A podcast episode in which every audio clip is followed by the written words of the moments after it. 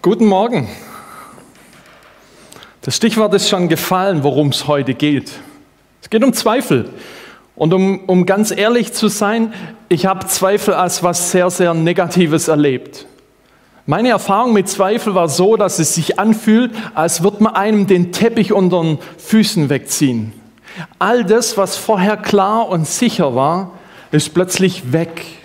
All das, was vorher mein Leben ausgemacht hat, war plötzlich am Wanken und mit einer Menge an Fragezeichen besetzt. Wer ist jetzt dieser Jesus? Das hat sich durchgezogen, Tag für Tag, von morgens aufwachen bis abends ins Bett gehen, so lang war der Kopf in Bewegung. Und dann bist du mal dabei im Gottesdienst und man singt miteinander. Wir haben vorhin ja zum Beispiel das Glaubensbekenntnis, den Text des Glaubensbekenntnisses gesungen, verbunden mit einer schönen Melodie. Aber ich konnte es nicht mitsingen. Ich konnte es einfach nicht mitsingen. Und dann, wenn es hieß hier, ich weiß, dass mein Erlöser lebt, dass Jesus wirklich auferstanden ist, es ging nicht. Es ging einfach nicht. Und dann ein Stück später im Gottesdienst steht dieser Kerl vorne und predigt und ich hätte ihm das gern abgenommen. Ich hätte ihm das so gern geglaubt, was er in dieser Predigt gesagt hat. Aber es ging nicht. Da waren diese Zweifel, das war einfach zu hoch, zu groß, zu viele Fragezeichen, die da damit verbunden waren. Zweifel begegnen dir vielleicht in ganz unterschiedlichen Formen. Manchmal ist dieser intellektuelle Zweifel. Die Frage eben, ist die Auferstehung Wirklichkeit? Ja, ist Jesus wirklich lebendig geworden? Oder in einem anderen Format, passt Corona und das ganze Ding, was gerade deinen und meinen Alltag bestimmt, passt es irgendwie zu einem Gott, der vermeintlich liebevoll und gut ist? Die Liste dieser intellektuellen, breiten und auch berechtigten Fragen, die ist wahnsinnig lang. Es gibt es vielleicht aber auch in, in einem Format von einem kategorischen Zweifel. Vielleicht hast du einen Mitschüler, vielleicht hast du einen Kollege in der Abteilung, der einfach sagt, ich bin Atheist, ich bin Agnostiker, ja, und all das, was, ähm, was übers, über oder über das Natürliche hinausgeht, kann eigentlich fast nicht sein. Du kannst es bis ins Letzte nicht nachvollziehen. Eigentlich muss ich bei solchen Themen entweder direkten Mund halten, weil ich keine gesicherten Aussagen machen kann. Und ich muss jeden, der solche Aussagen macht, sehr, sehr kritisch beäugen. Eine andere Variante ist, dass du sagst, ja, ähm, mir begegnen Zweifel auf dieser emotionalen, auch auf der Bauchebene. Wo ist Jesus jetzt?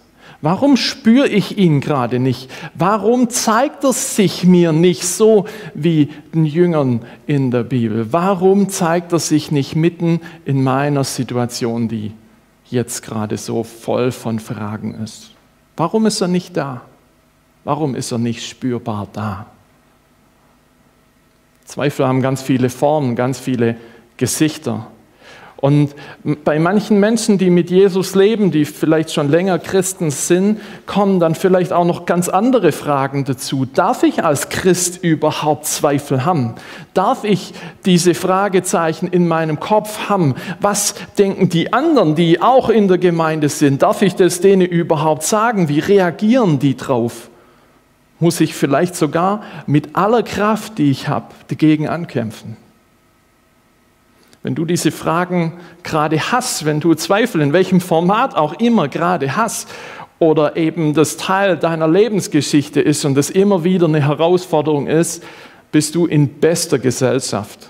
Du bist in bester Gesellschaft, denn auch die Schüler von Jesus, die in der Bibel Jünger genannt werden, die hatten das Thema genauso. Einer von ihnen ist Thomas. Und du findest seine Geschichte in der Bibel im Johannesevangelium Kapitel 20, die Verse 24 bis 29. Und wenn du magst, kannst du da nebenbei mitlesen. Johannes 20, die Verse 24 bis 29. Und die Situation von Thomas an, an Ostern war eben die folgende, dass er nach hinten zurückblickt und eigentlich eine Geschichte mit Jesus hat. Der gute Mann war drei Jahre mit Jesus unterwegs, Tag für Tag für Tag für Tag. Er hat gesehen, wie Jesus mit Menschen redet. Er hat miterlebt, wie er zu Leuten geht, zu denen sonst keiner gehen wollte. Er hat erlebt, wie Jesus Wunder tut, die seine Vorstellungskraft komplett gesprengt haben. Es war so eine intensive Erfahrung. Er hatte eine riesige Hoffnung darauf, wer Jesus ist. Und dann plötzlich, dann ist plötzlich Karfreitag da. Dieser Tag, an dem er aus der Distanz miterlebt, dass der Mann, auf den er sein Leben gebaut hat, auf den er seine Hoffnung gesetzt hat, am Kreuz stirbt.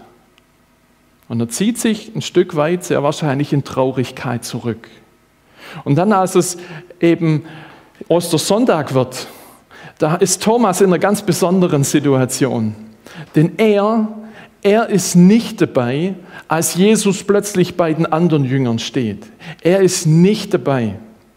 Die Bibel sagt nicht, was er gemacht hat. Und die zwei, drei Stellen, an denen er in den Evangelien vorkommt, bekommt man so den Eindruck, er wäre er wär ein sensibler Mensch. Und ich könnte mir gut vorstellen, dass so ein sensibler Mensch wie Thomas an einen einsamen Ort gegangen ist, um dort der Trauer Raum zu geben. Nicht die anderen Gesichter zu sehen, sondern für sich zu sein, nachzudenken, weinen zu können, trauern zu können und dem Platz zu geben. Und jetzt, er kehrt zu den Jüngern zurück, er kommt in diesen Raum und was passiert ist, dass ihm eigentlich wirklich eine Stimmung entgegenschlägt. Es ist Stadionstimmung, die ihm entgegenschlägt. Jesus lebt, ja, er ist auferstanden, er war hier, er ist mitten bei uns gewesen. Thomas, glaubst doch, er war hier. stell mir vor, wie Thomas einen Schritt zurücktritt und sagt, wow, wow, wow, was um alles in der Welt ist bei euch los? Mhm. Er war da. Mhm. Seid ihr jetzt genauso durchgeknallt wie die Frauen, die heute früh gesagt haben, das Grab ist leer und was ist hier los? Ich glaube euch diese Nummer erst, wenn ich ihn selber gesehen habe. Ihr könnt viel labern, wenn der Tag lang ist, aber ich muss ihn sehen. Ich muss ihm selber begegnen. Oder wie er es eben in Vers 25 sagt, erst will ich selbst die Löcher den äh, von den Nägeln an seinen Händen sehen. Und mit meinen Fingern will ich sie fühlen. Und ich will meine Hand in die Wunde an seiner Seite legen. Sonst glaube ich nicht. Punkt. Das steht im Raum. Das ist seine Haltung. Ich muss Jesus selber sehen. Und ich könnte mir vorstellen, die anderen Jünger versuchen ihn zu überzeugen. Jetzt, Thomas, glaubst uns doch, er war wirklich da. Ähm, wir haben ihn gesehen, wir haben mit ihm geredet, wir haben ihm die Hand geschüttelt. Er ist Wirklichkeit. Es war jetzt nicht irgendwie nur uh, hier so ein bisschen ähm, emotionale Überlastung, die einen irgendwas sehen lässt. Wir haben ihn wirklich erlebt. Er war da. Er ist lebendig. Aber Thomas bleibt dabei. Ich muss ihn selber sehen. Ich will ihn selber berühren. Ich muss ihn erleben. Ihr könnt viel sagen, aber ich muss ihn sehen und berühren. Das ist Thomas. Und wisst ihr, weißt du, das, das Verrückte an der Geschichte ist, die anderen Jünger, die haben das auch nicht geglaubt, dass Jesus wieder lebendig ist. Der musste auch zuerst bei ihnen in diesem Raum stehen und sagen, Friede mit euch und sich ihnen zeigen. Der musste erst da sein. Vorher haben die genauso wenig geglaubt. Und Thomas, Thomas hat dieses blöde Label des, des Zweiflers auf der Stirn. Ja, seit 2000 Jahren Kirchengeschichte heißt es, ah, der Thomas der Zweifler. Dabei war er einfach nur zum falschen Zeitpunkt am falschen Ort, weil er Trauer hier ja, traurig war und Platz für seine Trauer gebraucht hat, war er einfach nicht da und deswegen ist er jetzt gefühlt seit 2000 Jahren der Depp, der der Zweifel hat. Wenn man das so deutlich sagen darf, wegen so einer blöden Situation. Und das Ganze verändert sich erstmal nicht. Acht Tage bleibt es beim Gleichen. Acht Tage sind die Jünger beieinander. Thomas ist immer noch bei ihnen, aber er bleibt dabei. Ich muss Jesus sehen, ich muss ihn berühren. Erst dann glaube ich, dass er wirklich lebendig ist. Acht Tage. Und plötzlich steht, plötzlich steht Jesus an diesem Tag bei ihm, wieder im geschlossenen Raum. Und die Art, wie Jesus mit Thomas und mit seinen Fragen an dieser Stelle umgeht, die finde ich wahnsinnig spannend und auch für mich persönlich sehr, sehr hilfreich. Wir schauen uns diesen Abschnitt mal kurz an. Ich lese euch nochmal vor von Vers 26b bis Vers 29. Und da heißt es, wieder waren die Türen geschlossen und da kam Jesus noch einmal zu ihnen und er trat in ihre Mitte und sagte, Friede sei mit euch. Und dann sagte er zu Thomas, nimm deinen Finger, untersuch meine Hände, strecke deine Hand aus und leg sie in die Wunde an meiner Seite. Du sollst nicht länger ungläubig sein, sondern zum Glauben kommen. Und Thomas? Thomas antwortete ihm, mein Herr und mein Gott. Da sagte Jesus zu ihm, du glaubst, weil du mich gesehen hast. Glückselig oder auf gut Deutsch zu beglückwünschen sind die, die mich nicht sehen und trotzdem glauben. Es ist spannend, wie Jesus mit Thomas umgeht. Als erstes ist vor allem das spannend, was Jesus nicht tut. Nämlich er watscht ihn nicht hier mit der Rückhand verbal ab und sagt zu ihm, Karl, ich bin mächtigst enttäuscht von dir. Du warst drei Jahre mit mir unterwegs, du hast mich erlebt, eigentlich müsstest du das doch glauben. Das könnte man erwarten, dass Jesus wahnsinnig enttäuscht ist. Aber das Erste, was Jesus sagt, als er in den Raum kommt, ist Friede mit euch. Und dann geht er zu Thomas und sagt zu ihm, hey, schau es dir an, sieh dir meine Hände an, berühr sie, ja, sei da und überzeug dich von dem, was Wirklichkeit ist. Überzeug dich von dem, dass ich wirklich lebendig bin. Jesus watscht ihn nicht ab, sondern er nimmt ihn ernst.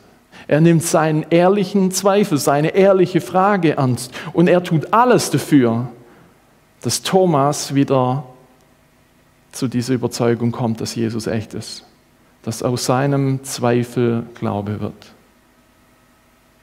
Jesus nimmt ihn ernst. Ich habe es jetzt schon mehrfach gesagt, aber er nimmt ihn ernst. Und es ist nicht überliefert, ob Thomas Jesus dann wirklich berührt. Es steht nicht mehr drin. Es ist aber auch nicht das Zentrale, ob er ihn wirklich noch berührt hat und gesagt hat, jawohl, du bist wirklich. Das Spannende, was passiert, ist, dass, dass das Ganze in Thomas arbeitet. Und er einen Satz von sich gibt, der das ausdrückt, was in diesem Mann passiert ist. Dass Thomas sagen kann, mein Herr und mein Gott. Dass er neu zu dieser Überzeugung kommt, Jesus, du bist echt, du bist Gottes Sohn, zu dir will ich gehören, du bist mein Herr, dir unterstelle ich mich, du bist mein Gott, zu dir gehöre ich. Ich glaube dir, dass du Gott bist. Es ist wahnsinnig spannend, was in dieser Szene mit, mit Thomas passiert. Und ich muss ehrlich sagen, für meine eigenen Thomas-mäßigen Phasen und vielleicht eben auch für die Thomas-Phasen, die du erlebt hast oder vielleicht gerade erlebst, ist diese Geschichte wahnsinnig cool. Weil es ein Stück Hilfe ist. Wie gehe ich mit diesen ekligen Fragen um, mit diesem nagenden Zweifel, der da ist? Und das, das Schöne ist, dass es eigentlich mit was beginnen kann, was so ganz untypisch für die Situation ist. Wenn alles im Kopf Karussell fährt, kann ich ein Stück weit ruhig bleiben. Ich kann ein Stück weit ruhig bleiben, weil Jesus diese ehrlichen Fragen ernst nimmt. Weil er einen nicht abwasst, sondern weil er dich mit dem, was dich beschäftigt, ernst nimmt und sagt, ich will, dass du wieder zu mir zurückfindest. Und ich mache dich deswegen nicht klein, oder guck dich auch nicht blöd an. Ich kann von dieser Geschichte nicht ableiten, dass Jesus sich dir genauso zeigt, wie er sich Thomas gezeigt hat. Und doch ist die Ansage da, dass es Jesus nicht egal ist. Wenn du nochmal in Vers 29 guckst, da heißt es, du hast geglaubt, weil du mich gesehen hast, aber zu beglückwünschen sind die, die mich nicht sehen und trotzdem glauben. Jesus guckt über diese Situation raus auf Menschen, die eben wie wir heute nicht in dieser Situation sind, dass Jesus zack, bumm, plötzlich leiblich dasteht und sagt, Friede mit dir, Martin. Er sagt, hey, zu beglückwünschen sind es die, die auch so diesen Weg zu mir zurückfinden. Und er lässt, er sagt nicht nur Glückwunsch, wenn du genug hier, ja, intellektuelle oder emotionale Muskeln anspannst, sondern er ist auch der, der auf diesem Weg hilft und dich da dabei ernst nimmt. Auch wenn es anders ist, als du es dir vielleicht vorgestellt hast. Ein zweiter Punkt neben dem, dass, dass, dass ich ein Stück weit ruhig bleiben kann, ist das, wie Thomas genau das zu formulieren, wo der Hund gerade begraben ist. Thomas kann ganz konkret sagen, wo es klemmt.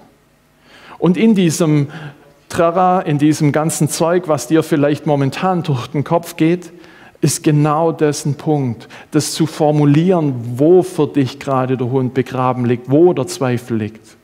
Vielleicht ist der erste Schritt, ähm, ein Blatt Papier zu schnappen und, oder ein Notizbuch oder deine Note-App oder wie auch immer im Handy, aber irgendwas, um aufzuschreiben, an was fällt es denn gerade? Wo hänge ich denn jetzt wirklich? Was ganz konkret ist diese Frage? Das, das löst noch nicht deine Fragezeichen auf. Aber das Gute ist, dass es zumindest schon auf Papier ist und ich habe erlebt, es tut im Kopf gut weil ich weiß, ja, diese Fragen sind da, die sind jetzt auch auf dem Zettel, die finde ich wieder. Ein weiterer spannender Punkt bei Thomas ist, er ist zweifelnd dabei geblieben. Er ist zweifelnd da geblieben. Über acht Tage hin gönnt er sich das mit den anderen Jüngern, ja, dass die ihn aushalten, dass er sie aushält. Es sind acht Tage, in denen, wenn man so will, die anderen Jünger für Thomas mitglauben. Das war wahrscheinlich eine ziemlich anstrengende Zeit für die anderen Jünger und für und Thomas. Aber es war eine wichtige Zeit, sonst wäre Thomas nicht an diesem Tag dabei gewesen, an dem Jesus plötzlich wieder bei ihnen stand. Und ich weiß, wie, wie wichtig solche Leute sind, die für einen mitglauben. Vielleicht ist für dich eine gute Freundin, ein guter Freund, vielleicht ist dein Partner, vielleicht ist es dein Hauskreis, wenn du in der Gemeinde bist. Menschen, die dich so lange einfach auch aushalten, die da sind, die nicht einen Zwang verspüren, direkt eine Antwort raushauen zu müssen, sondern die sagen, ich bin hier mit dir und ich halte dich aus, ich halte die Situation aus und ich bleibe für dich da. Es ist nicht nur ein Aushalten, sondern es hat auch was damit zu tun, sich auf die Suche nach einer Antwort zu begeben. Ein Stück weit eine Antwort zu suchen. Und vielleicht ist es da dann eben der gute Ausgangspunkt, diesen Zettel zu haben, wo schon mal draufsteht, hey, genau da klemmt's. Natürlich kann man hier googeln und mal gucken, was kommt auf meine Frage. Aber du kennst vielleicht Google, wenn ich google, kommt alles Mögliche, aber nicht immer unbedingt das, was, was ich eigentlich als seriöses Ergebnis gerne hätte. Hey, vielleicht ist, ist gut, deinen Pastor zu schnappen oder deinen Hauskreisleiter, jemand, den du kennst, der vielleicht die gleiche Situation wie du schon durchgemacht hat. Vielleicht bist du nicht der Erste, die Erste mit diesen Fragezeichen. Und das ist in Ordnung dann gemeinsam diesen Zettel zu schnappen. Und bei manchen Dingen wirst du nicht diese wasserdichte Antwort bekommen, die du vielleicht willst. Aber vielleicht, vielleicht entsteht so was wie ein, wie ein neuer Anker, wie so ein neuer Punkt, der ein Stück Halt gibt und von dem ausgehend du mit manchen Spannungen, die sich in der Bibel nicht lösen lassen, um ganz ehrlich zu sein, dass du mit diesen Spannungen besser zurechtkommst einen Ankerpunkt finden in dem, was gerade schwierig ist. Und um ganz ehrlich zu sein, in dieser Phase, wo bei mir alles Karussell im Kopf gefahren ist, da war genau Ostern, so verrückt es vielleicht für dich klingt, war genau Ostern der Punkt, der für mich neu Halt gegeben hat. Ist jetzt für den Moment vielleicht ein bisschen groß und zu viel, um das ausführlich hier äh, anzugehen. Aber das Verrückte, was an Ostern passiert ist, das ist für mich der Halt geworden, dass ich Jesus ernst nehmen kann, selbst wenn mein Kopf Karussell fährt und alle Fragen da sind. Dass aus diesem kleinen Haufen von elf verbleibenden Jüngern plötzlich mutige Menschen werden. Leute, die sich eingeschlossen haben aus Angst, dass sie ums Leben kommen. Menschen, die ganz frei raussagen, an wen sie glauben und was Jesus für sie bedeutet dass aus dieser kleinen Gruppe, die sich nichts traut, mutige Menschen werden, die sogar bereit sind, richtig hart Prügel dafür zu beziehen, wofür sie glauben. Es ist eine Geschichte, die gegen jegliche Logik spricht und doch eine Wirklichkeit in sich hat, dass er für mich ganz viel neuen Halt gibt.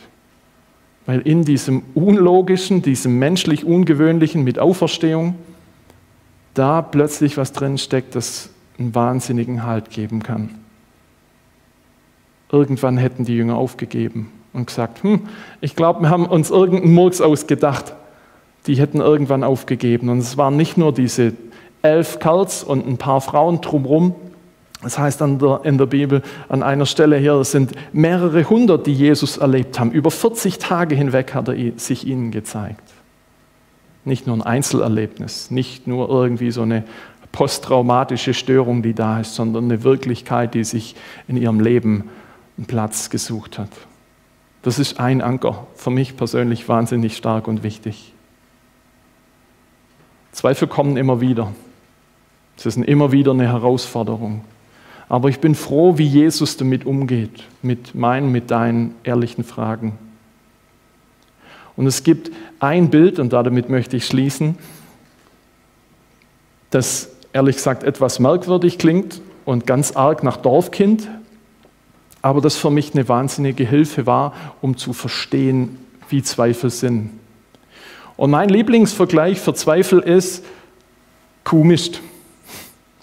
Ich komme vom Dorf, ja, ich bin kein Stadtkind, ich bin ein wahnsinniges Landei, aber mit den Zweifeln fühlt sich für mich an wie Kuhmist das Zeug stinkt. Ich will es nicht im Wohnzimmer liegen haben. Das kann von mir aus irgendwo sein, wenn der Bauer das mit seinem Trecker hier auf, der, auf dem Acker verteilt oder sonst was, ist okay, ja, aber ganz weit weg von meiner Wohnung idealerweise. Ist in Böblingen jetzt nicht das Problem, aber wo ich vorher gewohnt habe, hm, da warst du relativ nah dran. Zweifel sind mit Kuhmist, die stinken saumäßig. Ich könnte gut ohne das Teil leben, ohne diese Fragezeichen, ohne dieses Karussell im Kopf. Aber weißt du, was das Coole an Kuhmist ist? Er hat noch eine weitere Eigenschaft, außer Stinken. Kuhmist und auch sonstiges Dummzeug, was die Bauern auf ihre Felder kippen, hat die Eigenschaft, dass es hilft beim Wachsen dass das, was in der Wiese am Start ist, wächst. Ich glaube, Zweifel sind ein Stück weit wie Kuhmist. Sie stinken dir vielleicht, mir stinken sie wahnsinnig manchmal. Und doch ist es spannend zu sehen, was aus ihnen passieren und wachsen kann. Dass diese Zweifelerfahrungen dir helfen, deinen Glauben zu reflektieren und neu zu lernen, warum glaube ich an Jesus und diese Fragezeichen anzunehmen. Wenn du sie hast, bist du in guter Gesellschaft. Schüler von Jesus hatte sie auch. Und an anderen Stellen heißt es, haben auch andere an ihm Fragen gehabt. Aber Jesus gibt sie nicht auf, Jesus gibt dich und mich nicht auf. Und zum Ende der Predigt möchte ich mit dir und für dich beten. Jesus, du kennst uns durch und durch. Du bist der, der uns ins Herz hineinsieht bis ins tiefste Ende hinein. Und du weißt, was gerade jetzt in dieser Corona-Zeit hier die Gedanken des Einzelnen füllen. Du weißt um die Fragezeichen, die mit dir verbunden sind, vielleicht auch gerade mit, mit Ostern oder mit dem, was gerade hier in einer persönlichen Situation so herausfordernd ist. Und ich bitte dich darum, dass du in dieses Gedankenkarussell, in diese Fragezeichen, die da sind, ein Stück weit Ruhe hineinbringst, im Wissen, du nimmst diese Fragen ernst. Und ich bitte dich darum, dass du dich zeigst auf deine unnachahmliche Art und Weise mitten in diesen Fragen. Dass ein Stück weit neu, ja auch intellektuelle Antwort da ist auf die Fragen, die da sind. Dass du dich zeigst in diesem emotionalen Zweifel, diese Fragen, wo du gerade steckst jetzt in dieser Situation. Und dass du diese Fragen und Zweifel sein lässt, wie komisch. Sie stinken und ich würde am liebsten darauf verzichten, aber dass du auch daraus was Gutes wachsen lässt und Glaube an dich, das Vertrauen zu dir von neuem wächst und groß wird. Amen.